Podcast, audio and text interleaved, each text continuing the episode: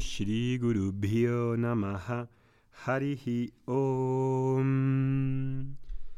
Bueno, pues hoy eh, comenzamos ya esta nueva serie de podcasts después de estas dos series grandes que hemos hecho de rutinas para vivir una vida de mayor fortaleza interior y la de madurez emocional. La de madurez emocional, sabéis que todavía está abierto el curso de profundización, tenéis la, la URL abajo y todavía os podéis matricular. En unos días pondremos el precio normal que le correspondía y quitaremos ese descuento que hemos hecho para los que queríais empezar este curso en, estas semanas. Bien, pues nos habíais dicho en el anterior podcast, en los comentarios del grupo de Facebook, que queríais empezar esta eh, serie de viaje de autoconocimiento en vez de el de que haya propuesto que se llamaba una vida de yoga. Una vida de yoga lo haré después probablemente y primero vamos a tratar este de, del viaje del autoconocimiento. Entonces vamos a empezar hoy siendo este el primer podcast en esta serie. El proceso de autoconocimiento, una de las cosas que me gustaría primero resaltar, es que no es, un, ah, no es una cosa que ocurra de la noche a la mañana. Las personas tienen algún tipo de idealizaciones o fantasías sobre cómo acontece el proceso de autoconocimiento y de esas partes de esas fantasías vamos a ir viéndolas en sucesivos podcasts. Una de esas fantasías es la de la inmediatez la de tener una actitud de prisa, una actitud que no rima con el autoconocimiento. El proceso de autoconocimiento es algo que va a ocurrir toda la vida, igual que ocurre con el proceso de madurez emocional. No puedo decir en algún momento, ya he crecido suficientemente emocional, eh, suficiente emocionalmente. No, porque como es algo que siempre es mejorable, pues es algo que siempre puedo aprender, sea incluso la madre del Papa. Es algo que voy a tener que hacer de una manera dinámica durante el resto de mi vida. Y el proceso de autoconocimiento tiene lugar mientras que ocurre ese proceso de madurez emocional y sí que tiene fin, sí que tiene fin, pero mm, es, es mm, difícil asimilarlo. No es tan difícil el comprender, sino el hacerlo parte de nuestra vida que esté disponible para nuestras transacciones con los demás y con uno mismo. Entonces, una de las primeras cosas que quería decir es que esta eh, sensación de inmediatez por resolver todo de forma rápida y milagrosa es algo que he de mirar detenidamente. Por ejemplo, muchas veces algunos alumnos o en mi propia experiencia con otros profesores y amigos, pues mm, hay una especie como de creencia, ¿no? de solicitud, una persona así digamos verde en la espiritualidad que te quiere pedir un mantra, a ser posible secreto. Ostras, un mantra secreto. Y con ese mantra secreto, ahí ya la persona cree que no va a tener más obstáculos en la vida y va a conquistar todo. Vale. ¿Qué, qué, qué, qué le dices a esa persona, verdad? ¿Cómo le miras a los ojos eh, sabiendo que la persona lo dice sinceramente, no porque tenga ninguna malicia o algo escondido? Te dice, quiero un mantra secreto y le ves en la forma en la que habla, la forma en la que se expresa, que tiene una idealización gigante sobre los mantras, como algo que va a resolver los problemas de la vida o, no, te va, no te va a dar obstáculos, no vas a tener obstáculos ya en la vida por hacer un mantra. Si alguien tiene esa actitud y piensa que con un mantra secreto va a resolver toda en su vida, pues chico, chica, ¿qué quieres que te diga? Pero eso es algo muy inocente muy inocente. No porque tengan los mantras beneficios en diferentes esferas, pero hacer algún tipo de práctica y creer que eso me va a resolver todo, que no voy a tener obstáculos, pues simplemente es algo, como decía, inocente. Los obstáculos existen sobre todo porque son frutos de nuestra ignorancia y de no aceptar la, la vida tal y como es de oponer resistencia a los hechos, algo que hemos hablado mucho en los podcasts de madurez emocional y que seguimos hablando en el curso de profundización de madurez emocional. Como la resistencia, como el, el esperar que los acontecimientos y las experiencias que voy a tener en mi vida hayan de ser de la manera que yo quiero que sean, conducen a un sufrimiento innecesario, no porque no vaya a haber dolor, sino porque crea una serie de expectativas que nada tienen que ver con, el, con la lógica de la vida, con el, con el acontecer de la vida. Entonces, cuando tengo esa serie de actitudes, ¿no? Pues obviamente ahí hay algo que he de reflexionar. También me acuerdo una vez que estábamos en Pune, en la India, y estaba estudiando con, con el célebre profesor Bekesi Yengar, que para mí fue una gran inspiración en mi vida de, de yoga asana, el haberle visto, haberle hablado con él en varias ocasiones y el haber estudiado con varios profesores cercanos a él, muy importantes que me trajeron muchas cosas buenas. ¿no? Y, y me acuerdo en una ocasión que había un ruso, un chico joven ruso, que estaba preguntándole y le estaba diciendo algo como esto. Señor Iyengar, yo em, reconozco su maestría, su, su, su, práctica, todo lo que ha dado al mundo y todo lo que usted ha aportado, pero ¿cuántos años tengo que practicar para llegar a esa maestría? ¿Cuántos años tengo que estar haciendo asanas? Y tipo así visto desde fuera, como, tal y como lo preguntaba, como una especie de desazón por tener que practicar X años, pues daba la sensación de que una persona que tenía una actitud poco correcta, primero ante el profesor, como una especie de queja de mm, usted recomienda esta medicina, esta, estas prácticas de asana pranayama, pero ¿cuánto tengo que estar practicando esto? Como si fuese una carga practicar asana. Cuando practicar asana y pranayama es una bendición, porque me da un espacio interno, me da una integración de la personalidad, me da una coordinación. Entonces, ¿cómo, cómo puedo decirle a mi maestro, ¿y cuánto tengo que estar eh, practicando asana? Dios mío, visto desde fuera era como, este chaval necesita un poco más de madurez y más de, de, de, humildad, ¿no? Para preguntar eso directamente a, a Becky Sayengar. Y ahí el pobre Becky Sayengar pues tenía que estar contestando ese tipo de preguntas a diestro y siniestro, ¿no? Y tenía mucha paciencia para, compasión para poder responder, ¿no? Pero claro, eh, imagínate no que eres un karateca y, le dices a tu profesor eh, de karate, mm, ¿y cuánto tengo que entrenar?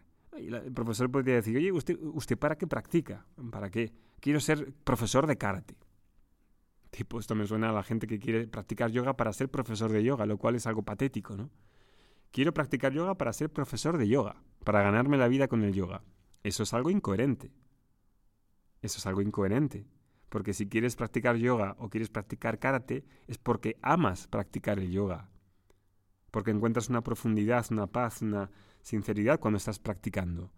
No solamente por la profesión que vayas a hacer.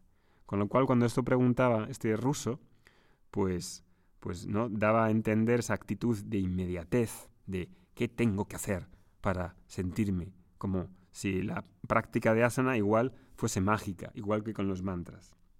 Entonces, esto lo traigo porque en este viaje de autoconocimiento, que es el final de los Vedas, y autoconocimiento, esto tiene que ver con el conocimiento de uno mismo, no del uno mismo como yo psicológico, como mis emociones, la madurez emocional que hemos tratado en, otros, en otra serie.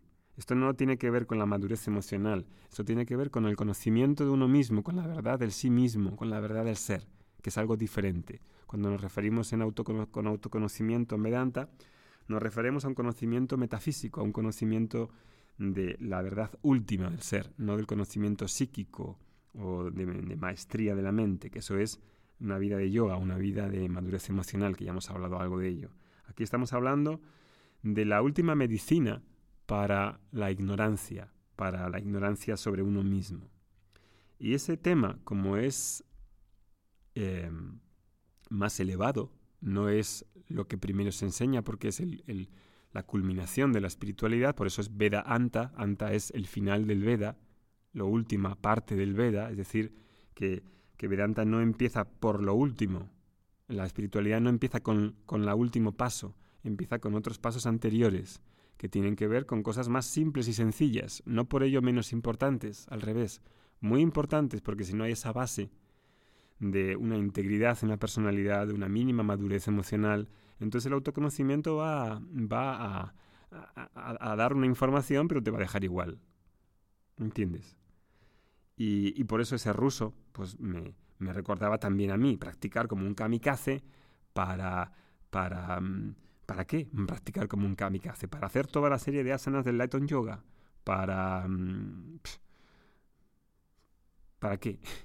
¿Para qué esa, practicar como un kamikaze? Para figurar, para mostrarse a otros, para saber que, puede hacer toda una serie y sudar y saltar y, ganar fuerza y ganar eh, flexibilidad. ¿Para qué todo eso? Así de cara al exterior. ¿Para qué la práctica del mantra secreto? ¿Para conquistar poderes psicológicos y a la hora de la verdad no estar disponible para responder a las situaciones prácticas y cotidianas que hay en mi vida? Para eso queremos practicar asana, queremos practicar mantras, etcétera, etcétera. Creo que las idealizaciones de tomar modelos sin haber examinado las cuestiones básicas, creo que en muchos casos trae dolor y trae más ah, agitación que otra cosa.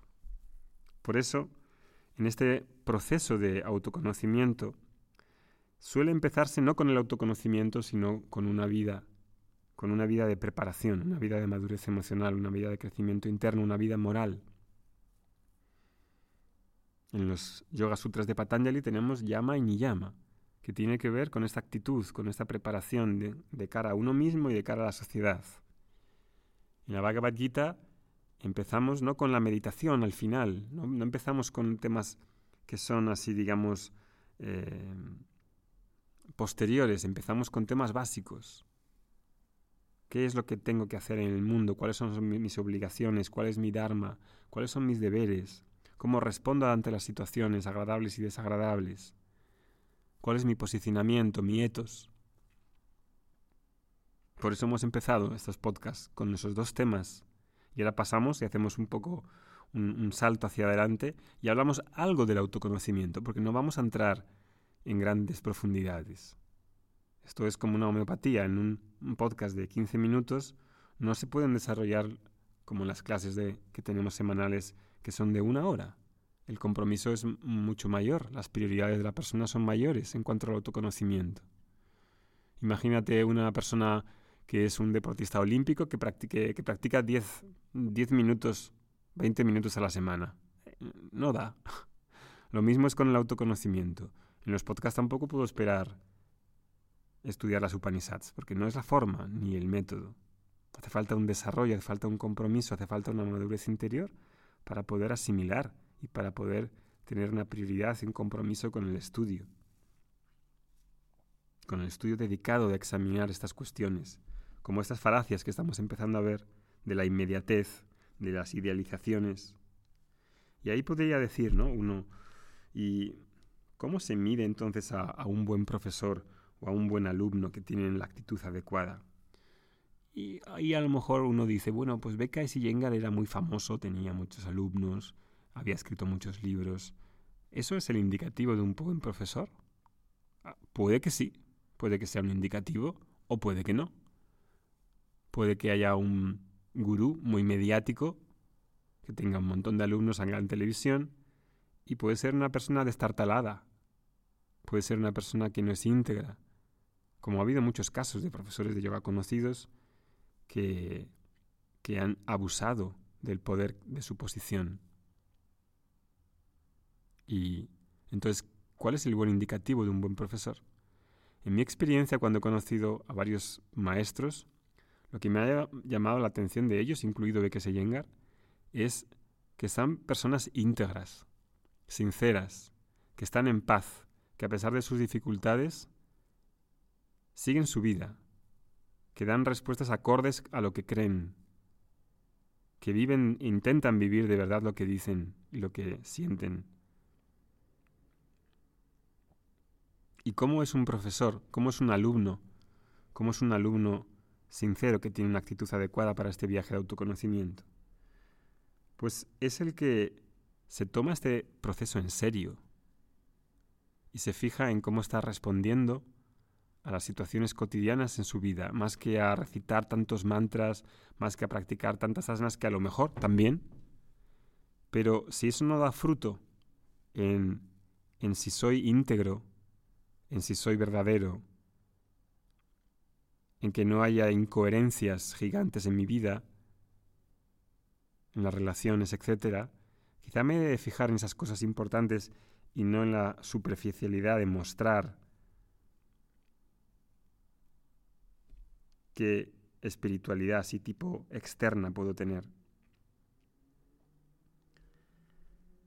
Y por eso creo que estar escuchando este podcast, de sintonizar con estas enseñanzas antiguas, de tener una conexión con esa tradición védica, a priori es un buen indicativo de una conexión anterior, de haber hecho ya algún tipo de, de esfuerzo, de tener buenas acciones, de, de tener una personalidad que quiere mejorar y que poco a poco va conectando más para eso hace falta tener así como, como gracia, como, como acciones y ser una buena persona que te ponga en contacto con algo más grande que ti, más grande que tú, que no, que no es solamente tu esfuerzo. El escuchar esta tradición y estudiar la Bhagavad Gita, las Upanishads, los Prakaranagrantas, contar con un profesor que ha tenido a su mismo tiempo otros profesores, que su enseñanza no es de él, sino que viene de algo más elevado y más grande el estar interesado en eso, en esa educación espiritual, no es una cosa pequeña. Y por eso los que escucháis este podcast y queréis saber más sobre esta actitud, sobre el viaje del conocimiento, pues es una gran bendición si soy sincero y estoy dispuesto a abrirme a cosas que no sé, a replantear los juicios que puedo tener sobre cómo abordar la espiritualidad si lo puedo hacer yo solo, si puedo ser autodidacta, a replantear qué es lo que sé, aunque haya practicado X mil años la meditación, aunque haya hecho tantas cosas, igual hay cosas que todavía no he examinado, a nivel de creencias, de actitudes, de ideas. Y eso es lo que vamos a intentar hacer en esta serie de El viaje del autoconocimiento. Espero que os guste. Nos vemos el próximo día. Que tengáis buena semana.